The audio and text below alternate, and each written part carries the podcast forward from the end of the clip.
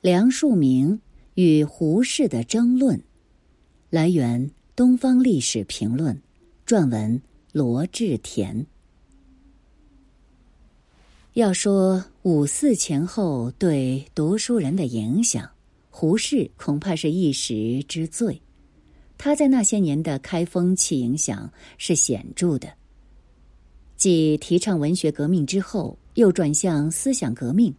同时，以重新固定一切价值的态度推动整理国故，并以中国哲学史大纲示范了新的治学取向，在思想上和学术上都可以说是造成了具有库恩所谓典范转移性质的转变，建立了新的典范。在此期间，文学因文学革命的推动而流行。而中国哲学史大纲则对“哲学”这个词在当时的流行有直接的贡献，这二者皆可见胡适的身影。他在这个典范转移进程中的影响得到时人和后之研究者的承认。吴志辉当年就曾说，胡适的中国哲学史大纲所发生的一个流弊，就是引出了梁漱溟的文化哲学及梁启超的学术讲演。半个多世纪后，余英时也指出，梁漱溟之所以能畅谈东西文化及其哲学这样的问题，正是由于胡适所倡导的评判的态度，打破了长期以来的思想僵局。他们的具体指向不甚相同。然而，时隔半个多世纪，两人同以梁漱溟的言说来反证胡适对时代的影响，提示出梁漱溟的系列演讲及随后成书的《东西文化及其哲学》的确是那时一个标志性的事件。这超越半个世纪的共鸣或许是偶然的，但并非无因而至。五四时就读北大的黄日葵，就曾这样认知时代的变化。他在一九二三年说：“五四运动之前，北大学生有两大倾向：一以新潮为代表，侧重哲学文学方面，已然以胡适为首领；一以国民为代表，注重政治社会方面，已然以陈独秀为首领。最近又有足以支配一时代的大分化在北大孕育出来了，可以预期。”中国的学术思想界在最近的将来将分成两个大的阵容，一派是梁漱溟，一派是胡适。这虽然是从学生视角来看，但学生背后有老师，大体也可看到新文化运动的整体倾向了。那时，黄日葵已是中共党员，仍承认胡适在五四前后的持续领袖地位。特别值得注意的是，在后五四时期里，梁漱溟取代了陈独秀，成为与胡适对应一派的代表。这或许是历来对梁漱溟影响最高的评估。虽然后来的发展未必全如黄日葵所预期，却已表现出东西文化及其哲学的出版，就像一道劲吹的疾风，给时人以极深的印象。而胡适当时就注意到了黄日葵的论述，并摘抄在日记中，视为身历其境、深受其影响的人做出的旁观的观察。胡适说自己一方面不能有独秀那样狠干，一方面又没有庶民那样蛮干，不过在两次大风化里从容漫步而已。在微醺的自得中，他温婉的表述了对陈独秀、梁漱溟取向的不赞同。尽管如此，胡适似乎并不反对黄日葵以五四学生运动为界的两次分化之说，且也不认为梁漱溟不足以和他并列而为一个时代的表征。五四前后，东西文化问题引发了广泛的争论，在西强中弱的背景下。文化的东与西究竟是一元的人类文化之多样表现，还是人类文化本身就是多元的？如果文化是各自独立的，那它是否可以借鉴甚或嫁接？假如借鉴已成必不可免之事，文化是可分的还是不可分的？这些都是从西潮冲击中国之后，很多读书人一直在思考和担忧的问题，梁漱溟只是进一步将其揭破罢了。而在报得大名的同时，他的观念和主张也引起不少争议。由于东西文化迁及根本，又只设宽泛，虽众皆关注，却又缺乏共识，往往人各一说，互不相让。这方面的思辨和评论，又与文明与文化的概念辨析有关。在二十世纪初年，外来的新概念“文明与文化”取代了寄存的“教”与“学”。大概受日本的影响，晚清的士人更多说文明，而新文化运动前后的读书人则明显更爱说文化。据威廉斯的研究。现代用法的文化概念从工业革命时期进入英语思想，从十九世纪起就不断扩张。在二十世纪的中国，文化的扩张也是一个隐而不显的重要现象。从新文化运动起，就可见文化日益扩张，而文明日渐退缩的趋势。民国初年是两者攻守适意的转折期。当年就不时有人辨析二者的差别，并且提出各式各样的区分标准。那时中国读书人的探讨虽以中国为辩论场域，但因思想资源多自西来，实际是以西人的言说为依据，经常是个人先引西人论著来表明自己主张，然后进行商榷。然而西人自己在这方面并未形成共识，对此认识本不一致。故中国学人的争论不必全从文字表面解读，其意义恐怕更多潜存于字里行间，表现在与当时中国思想的关联之上。或者可以说，当年多数讨论者已经意识到，他们的辩论是在缺乏共识的基础上进行的，却也可以进行互相分享的探讨。毕竟他们的关怀非常接近。不过，他们虽基于相近的概念立说，其论述的动机和想要阐明的意思却有较大的不同。所以，更重要的无宁是立言者的指向。我们不仅要看他们说出了什么，也要看他们想要说什么。从他们之所言观其所欲言，个人言说中的小差别也就有了大意思。梁漱溟和胡适。都曾借文明与文化的概念辨析来强化自己的论旨，可以借助他们的争论去认识和厘清围绕这个问题的相关言说。我们下面就侧重考察他们两人就此的争论，并略及其他人的相关言说。对于文化，梁漱溟界定说：“文化并非别的，乃是人类生活的样法。”他进而声明道：“文化与文明有别。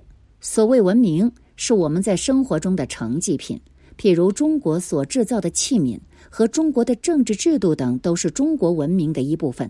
生活中呆实的制作品算是文明，生活上抽象的样法是文化。不过，文化与文明也可以说是一个东西的两方面。”如一种政治制度，亦可说是一民族的制作品文明，亦可说一民族生活的样法文化。胡适表示可以接受梁漱溟关于文化是生活样法的定义，但认为他对文化和文明的区别是不能自圆其说的，因为梁漱溟自己说过，文化主要包括精神生活、社会生活和物质生活三方面。与此区分便自相矛盾，所以梁漱溟这区分只能算一时高兴的辨析，所以不必理会。稍后针对很多人口中西方和东方分别以物质文明和精神文明见长的见解，胡适自己也提出了几个基本观念来做讨论的标准。他的标准是：第一，文明。是一个民族应付它的环境的总成绩。第二，文化是一种文明所形成的生活的方式。第三，凡一种文明的造成，必有两个因子：一是物质的，包括种种自然界的势力与质料；一是精神的，包括一个民族的聪明才智、感情和理想。这个标准当时就遭到了张申府的质疑，因为西人对此并无共识。很多年后，胡适重新辨析文化与文明的异同，以为两者有时可解释为两个意思，也有时可看作是一件事。分解为二时，文明比较具体，看得见的东西，如文明发明属于物质的；文化比较抽象，看不见，不易捉摸。但二者即使分开，也有联系。某一民族为应付环境而创造发明的是文明，如发明火，在某种文明中所过的生活形态、生活方式，这是文化。而一般所言的文化是广义的，包括了分解的文化与文明。从上面的界定来看，这二人的主张似无根本的冲突。胡适后来的辨析，尤其是和梁漱溟是相近的。两人都指出了文化与文明的兼容性，不过在梁漱溟的论述中，文明更多是文化的附带品；而在胡适二十年代的表述中，双方的地位恰好颠倒，文明占据了主要的位置。在梁漱溟的界定当中，相对于文化，文明是虚悬的，所以他愿意承认孔子的人生哲学。可谓中国文明最重要之一步，却非及中国人所适用之文化。用他自己的术语说，孔子的人生哲学可以是中国生活中的成绩品，却算不上中国生活上抽象的样法。但他是在带孔子抱不平的意义上这样说的，那就是。中国人所适用之文化，就历史上看来，数千年间盖鲜能采用孔子意思者，而维系数千年以弃于今，加赐于无人的，不过是其所宜的糟粕形式和呆板训条。这样以虚实区分文化和文明，是暗藏玄机的。李时岑后来质疑说。孔家哲学究竟在中国是否行之而无弊呢？本身还成问题。而梁漱溟设想的在全盘西化后拿出孔子原来的态度，则中国可以无问题，世界从此亦无问题，实在像是天方夜谭。其实他可能没感知到梁漱溟区分文明与文化的深意。梁漱溟正是要让孔子的人生哲学在中国从虚玄抽象的文明变为实际影响生活的文化，并推广到世界，以解决全人类的问题。基于这样的区分，梁漱溟承认中国人精神生活不如西洋，即使在音乐、绘画等艺术方面或有非常可贵之处，然似只为偶然一现之文明，而非普遍流行之文化。可知，文明虽不是梁漱溟的论述重点，却是他讨论文化的重要伏笔。两者的区分既能解释过去，也可针对未来。梁漱溟特别解释说：“既然人类生活是一样的，为什么生活的样法不同呢？这是因为文明的不同就是成绩品的不同，也就是某一民族对于某方面成功的多少不同。”而文化的不同，纯乎是抽象样法的；进一步说，就是生活中解决问题方法之不同。这就揭出了它暗藏的玄机：成绩品能够以成功的多少计量，而解决生活问题的方法是抽象的，不能以现实可见的成功与否计。作为成绩品，文明是继承的，甚至已过去的；而作为生活中解决问题的方法，文化是方兴未艾的，因为生活中遇到的问题本身是发展的。不过，解决生活中的新问题，又需要借助寄存的旧文明，特别是那些提出过早、生不逢时却可能解决现实问题的文明。中国的成绩品不如西方，并不意味着生活样法不如西方。如果生活问题转变了，解决问题的方法也会随之转变。生不逢时的文明，便可能转为生逢其时的文化。不论胡适是否看出了梁漱溟的隐意，他对此采取存而不论的方式，表示不必理会。胡适也同意，文化是生活的样法。在他看来，既然人类生活大体相近，且生活的样法也不应有太大差别，故民族生活的样法是根本大同小异的。不过，这些小异也自有其主体性，不能被大同所掩盖。胡适强调。凡文明都是人的心思智力运用自然界的智与力的作品，没有一种文明单是精神的，也没有一种文明单是物质的。因此，任何人造的生活物品都是人的智慧利用自然界的智力制造出来的文明，同有物质的基础，同有人类的心思才智。故一部摩托车所代表的人类的心思智慧，绝不亚于一首诗所代表的心思智慧。这是胡适长期坚持的观点。他一直努力要突破时人心目中科学的物质倾向，还在一九一九年就强调学问是平等的，发明一个字的古意与发现一颗恒星都是一大功绩。不过这一次语境不同。论述的对象也各异，所以他转而强调物质文明的精神意义。既然任何文明的表征都兼具形上和形下两面的意义，作为物质文明指征的摩托车，也就是指今日所说的汽车，是胡适当时最爱用的象征性符号。这摩托车有着超过其物质形体的意义，那么一首诗也不仅反映了其所代表的心思智慧，同样有着超过其物质形体的意义。一年后，胡适出游欧美，他在途中所写的《漫游的感想》一文中有东西文化的界限一节，说东西洋文明的界限只是人力车文明与摩托车文明的界限。这是我的一大发现。从这文章的小节、题目和内容的对应来看，他在发表《我们对于西洋近代文明的态度》一文之后，已开始把文化和文明互换使用。可能此时他的看法已有所转变，而这关于文化界限的一大发现，也成了他后来立论的一个重要基础。又一年后，胡适将他的《我们对于西洋近代文明的态度》改写成了英文。这次他略去了对文明与文化异同的辨析。稍后，于西简把它译成中文，并说译文曾送给胡适亲自校对一遍。而这所谓的校对，究竟是实有校改，还是只是匆匆一看，我尚存疑。在中译本书中所附胡适给于西简的信中，看不出他曾做教改的意思；而中译文和英文间不时小有异同，个别字显然是译错了。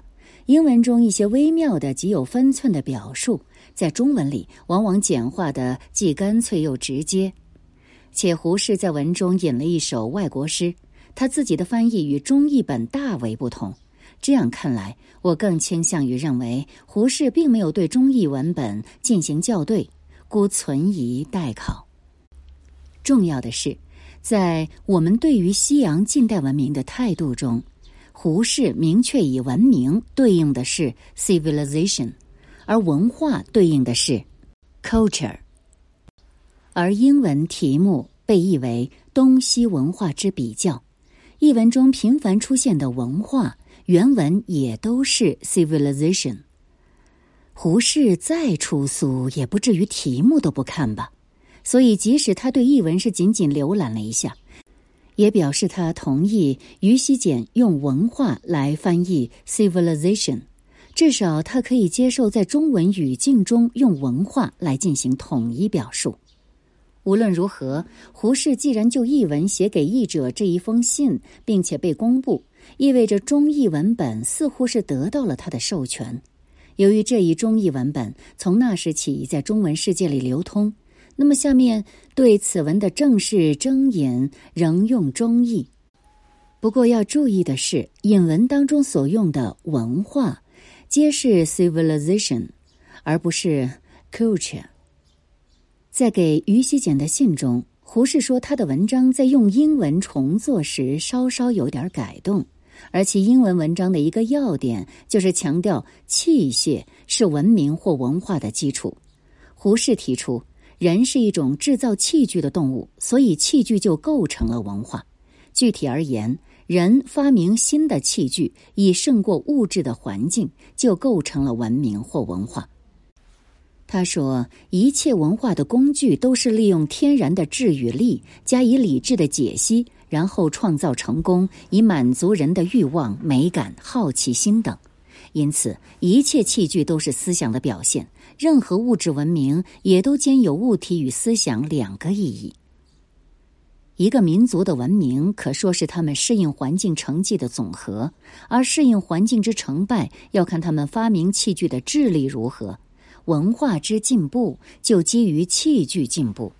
所谓石器时代、铜器时代、钢铁时代、机电时代等，都是以器具说明文明发展的时期。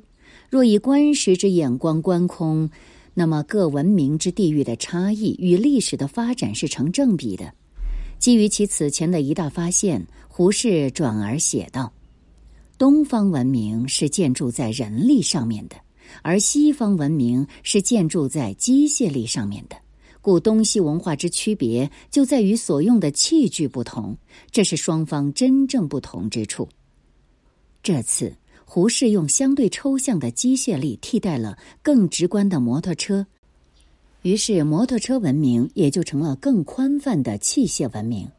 他所说的器械，近于今日电脑术语中的硬件，但似乎也包括软件。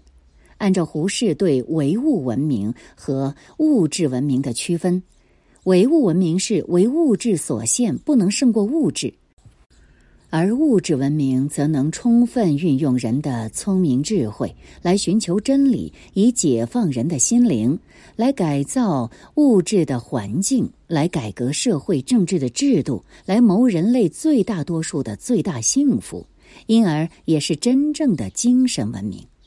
既然物质文明兼有物体与思想两意义，并包括改革社会政治的制度，甚至革命，那它可说是把软件也包含在内的硬件。而前面援引梁漱溟的意思，政治制度既可说是民族的制作品，也可说是民族生活的样法，一身兼文明与文化，也含容了硬件和软件。其实章太炎早就指出。文明本此邦旧语，多以法度文物为言，则梁漱溟所谓制度兼具文明与文化的说法，意思渊源有自。从表面看，梁漱溟注意到文化与文明的相互兼容，胡适则更看重文明本身的兼容性。不过要说明的是，胡适多年以后也论及文化可以涵容文明。以物质文明兼容精神文明，两人似乎只有微小的不同，但这微小的不同后面隐伏着大不同。按梁漱溟的说法，中国的寄存政治制度确已被证明不佳，因为像孔子生活哲学这样的文明被悬置了，结果长期运行的只是其糟粕形式与呆板训条。但若中国实行全盘西化，社会转变之后，早熟者也就从生不逢时转为生逢其时，中国制度中优秀的文明一面就可能被唤醒，变为可以行远的文化。这样一种让制度兼具软硬件的设定，不一定是刻意的，然其提示的前景，即使不过是一种理论上潜在的可能，也是胡适完全不能同意的。实际上。胡适把中国文明归入他所谓的唯物文明一类，其特点是不求物质享受的提高，不注意真理的发现与记忆器械的发明，不想征服自然，不想改革制度，同时也不想革命。换言之，受唯物文明制约的中国人，并没有多少精神文明。制度既然沿袭不变，则过去已被证明不行的，今后自无翻身的可能。尽管他们二位都对制度琢磨不多。中国过去制度在文明与文化间的归宿，在一定程度上隐喻着传统在当代社会中的地位和作用，暴露出文明与文化辨析的一个隐逸。所以，民国初年的辨析与清朝末年已有所不同，成为一个与时俱进的言说。其他很多人也都从不同视角关注了这一问题。在那时，不少人看来，文化确实高于文明一筹，往往与精神文明是同义词。如北大学生罗家伦在一九二零年时说：“世界总是进化的。前一个时代，中国人虽然觉得西洋的物质文明以及政治法律的组织比中国高，但是所谓精神文明以及各种社会伦理的组织总是不及中国的。到这个时候。”大家才恍然大悟，觉得西洋人不但有文明，而且有文化；不但有政治，而且有社会；不但有法律，而且有伦理。这些东西不但不比中国的坏，而且比中国的好，比中国的合理，比中国的尽情。罗家伦所说的“不但有文明，而且有文化”这句话，明确了文化高于文明，似乎是更接近梁漱溟的看法。而两者分别对应于社会伦理的组织和政治法律的组织，则是把制度放在文明的一边，又接近于胡适了。罗家伦显然特别注意作为各类组织的制度，这思路或许受到北大老师李大钊的影响。李大钊在此前一年就提出，少年中国之少年运动的第一步是要做两种的文化运动。一个是精神改造的运动，一个是物质改造的运动，而后者就是本着勤工主义的精神，创造一种劳工神圣的组织，改造现代犹夺本位掠夺主义的经济制度。作为制度的各类组织，似乎也带有软硬件兼具的性质。罗家伦与胡适一样，想要表明西洋在各方面都比中国好。而他所针对的观念，即中国也有长于西洋之处，后来还在延续。陈独秀则认为，文化运动的内容是文学、美术、音乐、哲学、科学这一类的事。他反对有些人把政治、实业、交通都拉到文化里面，主张文化不应如此广泛，至于无所不包。可知，对陈独秀而言，文化和文明就是同义词。不过，陈独秀此时更多的从事着社会运动，而此前他也提出重实力而非虚文的取向。所以，陈独秀在此对文化的界定，更多是一种学理的诠释，而不必代表其行为的选择。钱穆后来说。文明文化两词皆自西方移义而来，虽国人每多混用，其实应有所别。两者皆指人类群体生活而言，文明偏在外，属物质方面；文化偏在内，属精神方面。如近代工业机械等，体现了欧美人之文明以及其文化精神。但欧美工业文明传播到世界各地，却不能说各地传播和接受的是近代欧美文化，因为文明可以向外传播与接受，文化则必由其群体内部精神累积而产生。文化可以产出文明来，文明却不一定能产出文化来。工业文明因欧美近代的科学精神而产出，而非欧美人虽采用其新机械、新工业，却未必能与欧美人同具此项科学精神。张东荪也提出，中西文化的异同，就社会组织与经济状态来讲，诚然只有古今的纵式区别，即欧美是现代，而中国是古代。但就思想而言，则确有东西的不同，不能以古今来概括之。因为东西双方的思想同发源于古代，而二者思想却不相同。西方的古代思想发展出了以物界为主的科学和以上帝为主的宗教，中国却只有一个包括政治、经济、法律的人生哲学，一切都从做人来出发。这便是梁漱溟先生所谓“重心在内”，就是以自己这个人为中心。因此，在思想方面，我们绝不能说只有古今而无中外。同时，张东荪似乎也在暗示，西方的思想在不断变化，而中国思想则几千年如一日。如果稍稍知道一点西方思想史的进程，以人为中心是文艺复兴时代对以上帝为主的中世纪的一大进步。那中国岂不是早就走在西方前面了？但张东荪字里行间对中国思想的长久不变，仍带有某种抱歉的意思在，仿佛视为一种不能进步的停滞，有些像梁漱溟所说的文化早熟。然而，同样是以人为中心。何以在西方起到极大推动的作用，在中国反成了导致永不变迁的弊端。难道中国在物界和社会组织、经济状态等方面的进步缓慢，使一切从做人出发的优秀思想也受到牵累吗？在不少人心目中，东方与精神相连，而西方与物质挂钩。但像胡适这样的人，又力图打破这一近于约定俗成的关联；还有一些人努力想要建立东方与传统和西方与现代的关联。